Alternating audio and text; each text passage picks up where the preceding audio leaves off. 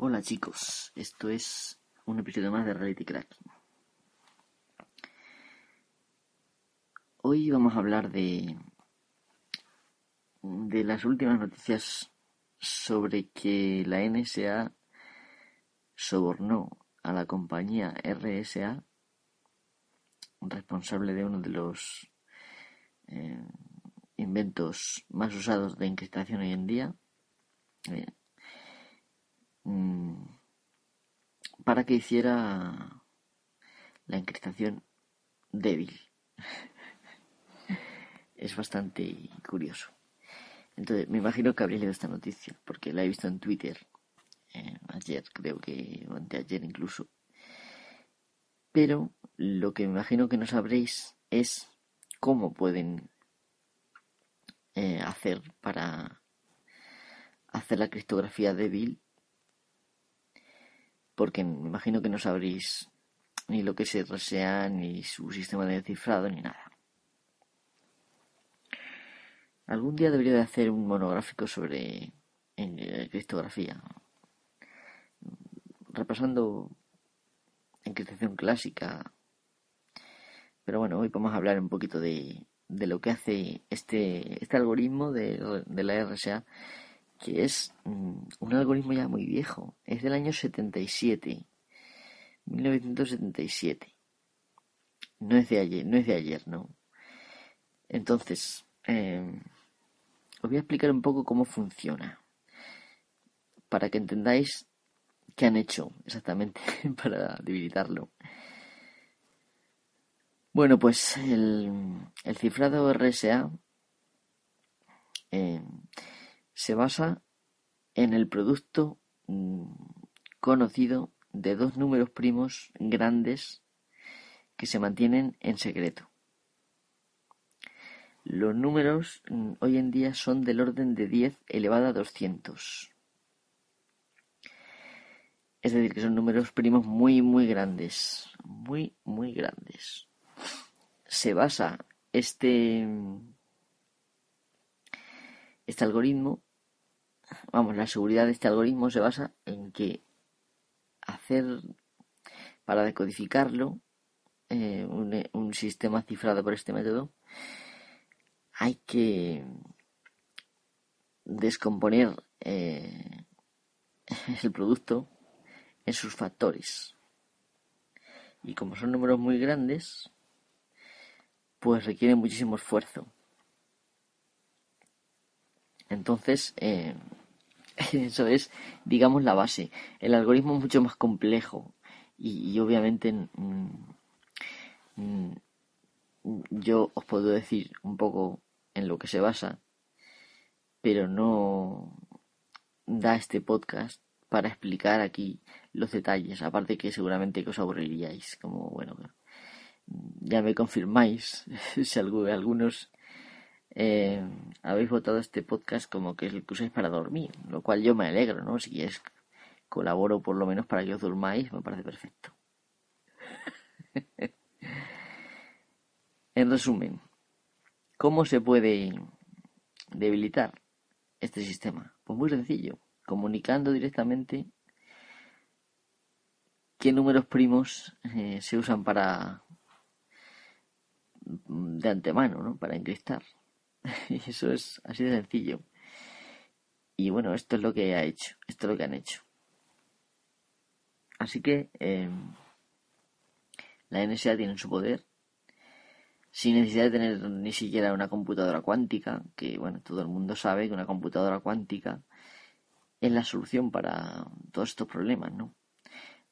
En realidad, mm, quizá la semana que viene un matemático descubre un método más rápido para factorizar un número primo grande, bueno, un número, un producto de número primo grande, ¿no? Porque vosotros imaginaos que, por ejemplo, yo multiplico dos números primos de 10 elevado a 200. Esos son muchos ceros, ¿vale? Un número de esa magnitud. Lo multiplico por otro número. Y yo para poderlo descifrar tengo que calcular qué dos números he multiplicado yo para, para calcular ese producto. Es, en eso se basa la seguridad. Y es, ahora mismo con los sistemas actuales de factorización es muy lento, muy lento, muy lento y tomaría años en sacar una solución para descifrar un mensaje. Em, así que si, pero si la semana que viene, por ejemplo, un matemático encuentra un método mucho más rápido para factorizar, lo cual puede suceder, aunque bueno, desde el año 77 no ha sucedido, pero quién sabe, ¿no? El próximo Einstein, si estará por nacer o habrá nacido ya. Entonces es poco probable porque la educación de ahora mismo no es muy. No es, digamos, muy invitadora a que eso suceda. Pero bueno, no importa. También puede suceder que inventen un computador cuántico que parece que es el que, Google compró un producto similar ya casi casi terminado yo, hasta que no lo vea no me lo creo. El computador cuántico será capaz de hacer muchísimas operaciones por segundo, bueno, por hablar en términos que entendáis, eh, porque estamos hablando de que un ordenador normal en un milisegundo hace cosas, hace varias cosas. Yo, por ejemplo, para que entendáis un poquito mejor, cualquier juego eh, a lo mejor se trabaja en, se actualiza la pantalla en, en una cosa que se llaman tics, tics. Un tic es una cantidad de milisegundos que a lo mejor son 100 o, o 20, ¿no? Entonces, eh, un ordenador ahora mismo es capaz de hacer muchísimas operaciones en un milisegundo. Eh, perdón, en un, en un, sí, en un milisegundo.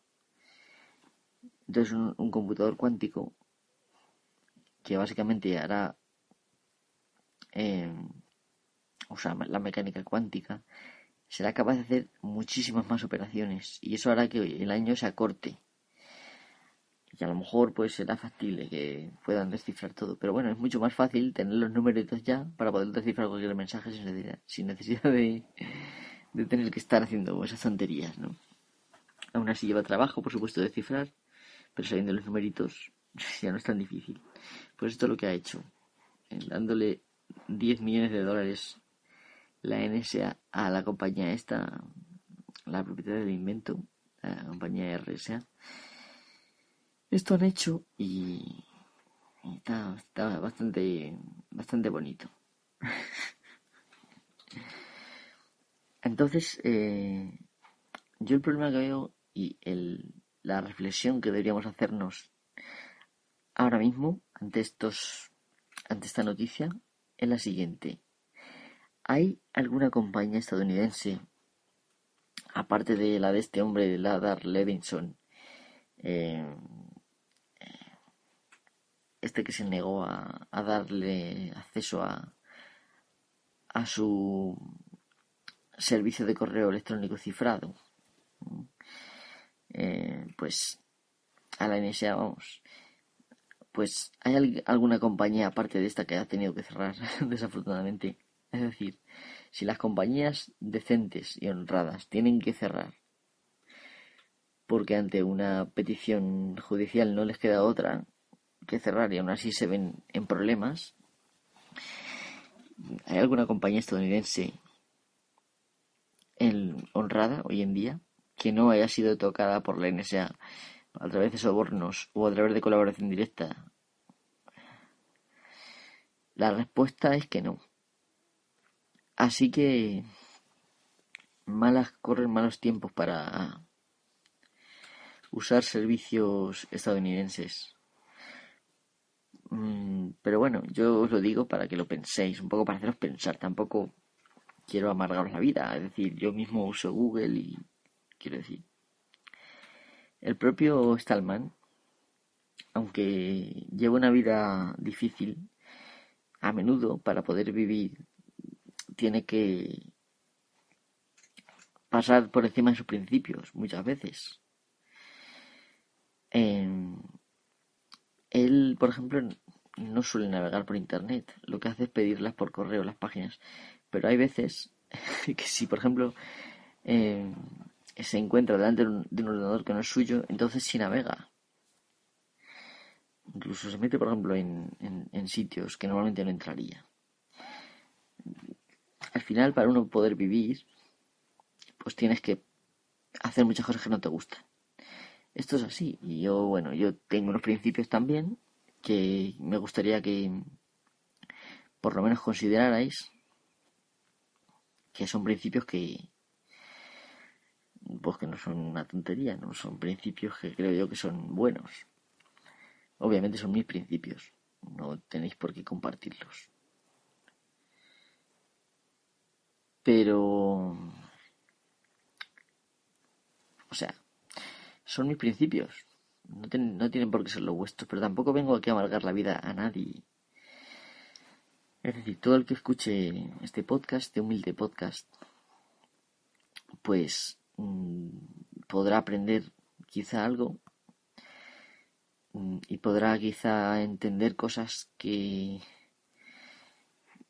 que antes quizá no entendía.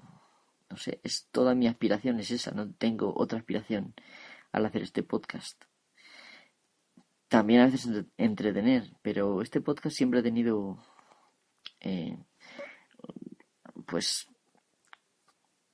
he querido tratar de abrir los ojos, enseñar, explicar que lo bueno es el software libre, que todo lo demás mm, pues nos movemos en temas, en arenas movedizas, oscuras, eh, temas de la nube, aplicaciones de la nube no son nada más que software como servicio, lo cual es también software no libre, software privativo, del cual tú no tienes ningún control ni posibilidad de controlar.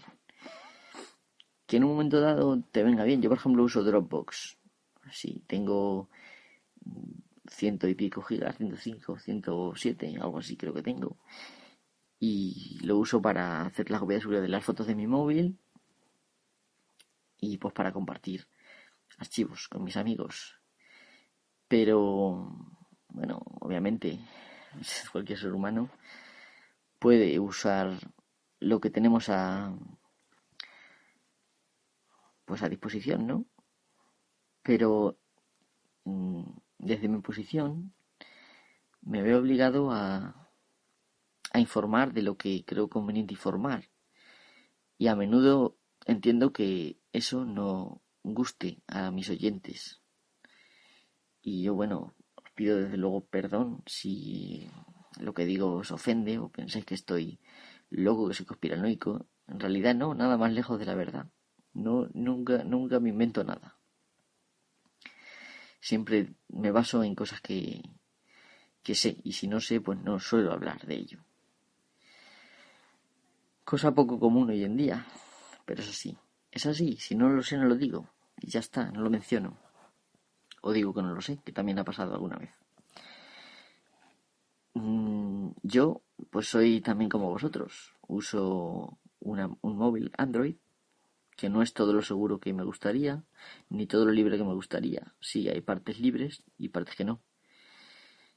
Mm, uso también productos de Apple, el iPad y el iPod de quinta generación, el iPod Touch de quinta generación que estoy con el que estoy grabando ahora mismo, son productos que entiendo que tienen una utilidad y que son cómodos y bonitos. Esto es algo que lo digo porque lo veo y lo comprendo. Pero que dentro de los mismos hay mala intención. En el mejor de los casos. Eh, entonces yo lo digo, lo tengo que decir. O sea, no pretendo hacer la vida imposible ni que os metéis en una cueva, como ha dicho algunas personas. Mm, no, no es eso, en absoluto. Si a veces hablo despacio, tardo en, en decir una palabra, es porque sopeso las palabras para no llevaros a engaño y porque al contrario que otra gente yo pienso mientras hablo. No os digo, por norma general, nada gratuito. Y bueno, pues tengo que decir que no tengo una profesión de estar de cara al público en la que esté acostumbrado a hablar. Yo hablo con mis amigos y hablo de una manera fluida habitualmente, igual que me imagino que vosotros, y no tengo problemas en hablar de, ellos con de cualquier tema. Pero cuando hago un podcast, mmm, llevo ya casi un año haciendo, pero aún mmm, tengo dificultades mmm, para expresarme a veces, o pierdo la por los nervios o por lo que sea, aunque no tengo muy grandes nervios, pero por lo que sea, pues pierdo la, la palabra que iba a decir, o lo que sea, o, o pienso de la mejor manera de decirlo y tardo más en hablar, pero no quiere decir no quiere decir que que no sepa hablar, ¿vale? Es simplemente que pienso y ese pensamiento a veces me hace hablar más lento, o a veces incluso pues son fallos de no ser un buen comunicador. Mm, eso está claro, no soy buen comunicador no es mi profesión, mi profesión es estar en un ordenador escribiendo software y, ya está, es lo que hago, lo que se me da bien hacer, no hacer podcast. Intento mm, compartir cosas, mis conocimientos, para el que buenamente lo reciba. No, no pido más. Mm, ahora, me gustaría un poco de respeto sobre todo porque hay gente que se está empezando a pasar tres pueblos eh, y yo mm, creo que no le he hecho nada malo a nadie. Nada malo. Considero que muchas cosas de las que han pasado pasan por mayormente porque hay egos mm, que no toleran la crítica.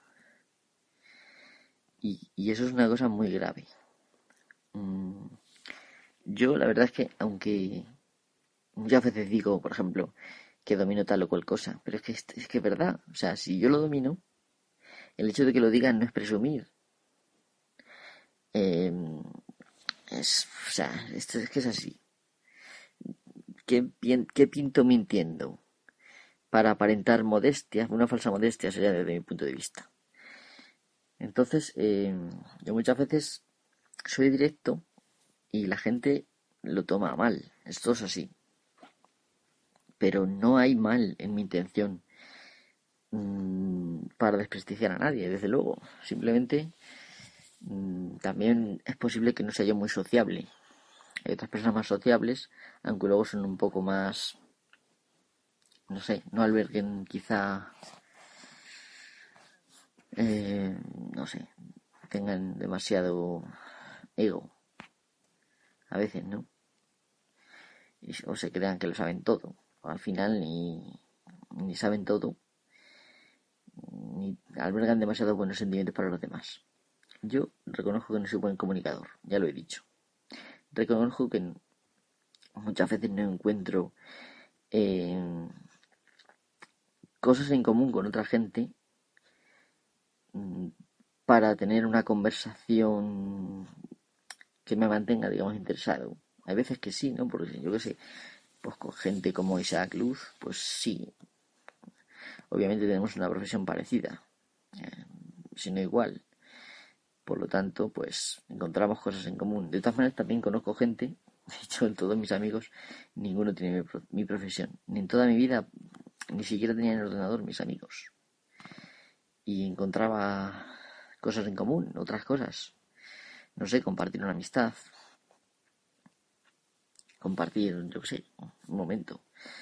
Pero, pues muchas veces, cuando veo en una sala en la que se habla de temas que realmente me interesan casi ninguno, por ejemplo, estáis hablando del próximo móvil que vais a comprar, pues obviamente no hablo. Y no hablo porque lo no, no me calle porque lo desapruebe en absoluto, cada uno que haga lo que quiera. Yo para mí no, no me interesa. O sea, cuando quiera comprar un móvil, pues igual me interesará mucho hablar de eso. Pero ahora mismo no me interesa en absoluto. Y estar todo el rato mirando qué móvil hay nuevo, pues a mí me cansa. Esto es así. Yo comprendo que los que os llamáis geeks o os llaman geeks, pues entendáis que esto es así lo que hay que hacer, ¿no? Pero en realidad un geek tampoco es eso. Un geek es simplemente un amante de la tecnología. Y os puedo garantizar, porque muchas veces la gente dice, no, yo es que con este teléfono ya he aprendido todo lo que tenía que aprender, con este sistema operativo ya, tenía ya he aprendido todo lo que podía aprender y ya me aburro y ya me voy a otro. Realmente nunca, eh, ni siquiera yo, bueno, ya vuelvo a, a sonar prepotente, ¿vale? Mm, nunca, ni siquiera las personas como yo que somos técnicos, llegamos a todos los detalles, conocer todos los detalles de algo. Quizá en un momento dado haciendo un programa, pues recuerdes todos los detalles de algo porque lo tengas que recordar, lo tengas que aplicar y lo repases y lo metas. Pero, o sea, Android es un sistema operativo muy complicado. Mm, pasar el dedo por la superficie y moverlo y interactuar con el entorno gráfico que está diseñado para, para eso no es conocer Android en profundidad. Android tiene muchas cosas y, realmente eh, se puede seguir aprendiendo con el mismo dispositivo años y años. E incluso en toda la vida muchos de vosotros no llegaréis jamás a entenderlo entero. Mm, porque, lógicamente, para entender cosas hace falta tener una base primero. Que sí, que la podéis tener y la podéis pillar.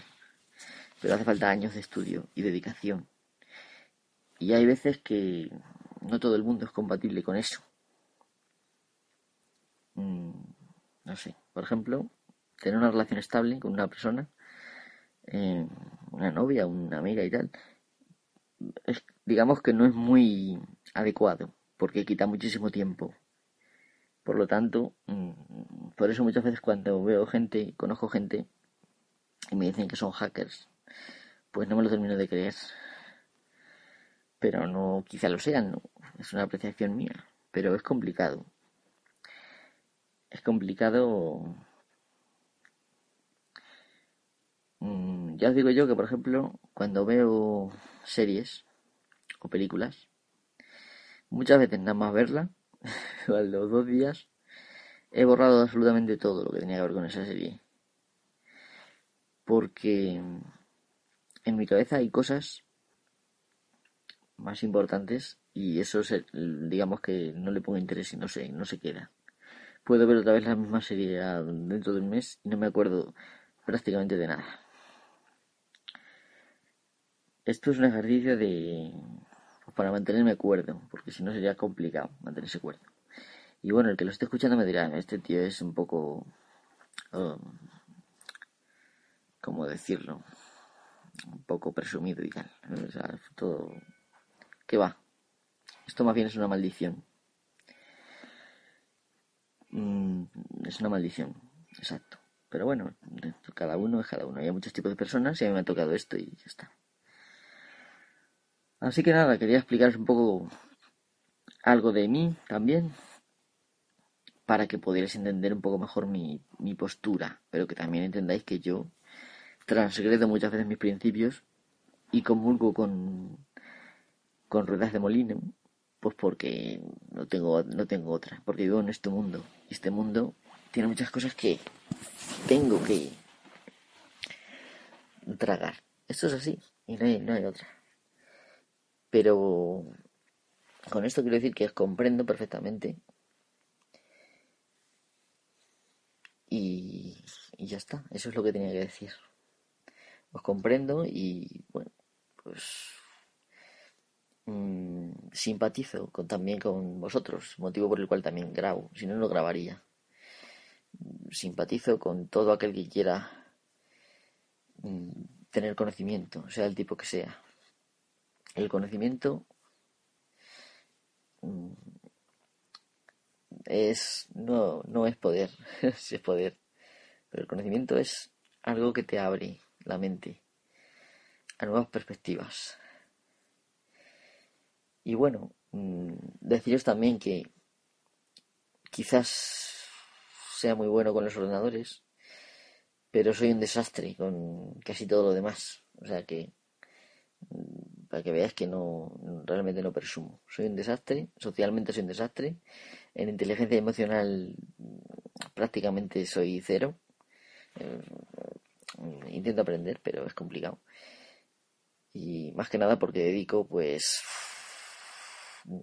ocho horas a dormir y el resto al ordenador, menos una hora al café diario eh, con mis amigos. Entonces, pues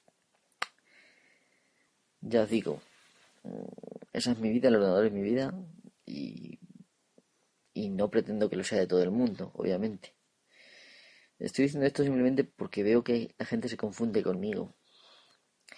Yo realmente no albergo ningún mal sentimiento hacia nadie, ni siquiera hacia Chemi, ni hacia nadie. Realmente no, no lo albergo. A veces me enciendo y digo cosas de verdad, pero no, no tengo malos sentimientos. Y bueno, pues no sé.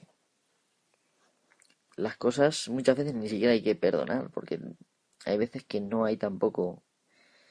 Simplemente han pasado cosas que se han malinterpretado y de repente han empezado a hacerse cosas incorrectas, por mi parte, por la de otros, y al final todo se embrolla. Así que lo mejor es intentar partir de cero o, o hacer como si nada. No sé, yo la verdad es que tampoco creo que haya que darle tanta importancia a una cosa puntual. No sé, pero al final las cosas se embrollan y se pierden los papeles. Esto es así. Así que nada, espero que os haya sido interesante. Bueno, quizá no, porque ha sido un poco rollo. No voy a contar tampoco mi vida, porque considero que mi vida es mía y de nadie más. Y, y bueno, obviamente, eh, pues espero que me comprendáis a partir de ahora un poco mejor. Que entendáis que yo mm, soy también como vosotros. Mm, en muchos sentidos. Y que también hago cosas que yo no apruebo. es así. O sea, es que me veis como que yo quiero que os metáis en una cueva y eso no es. No es, no es, no es, no es. Quiero que viváis sabiendo lo que hay y que luego elijáis lo que queráis, si podéis. Y ya está, no hay más. Así que nada, muchísimas gracias por escucharme. El coñazo este, reconozco que ha sido un poco coñazo. Em, y nada, nos escuchamos próximamente. Mm.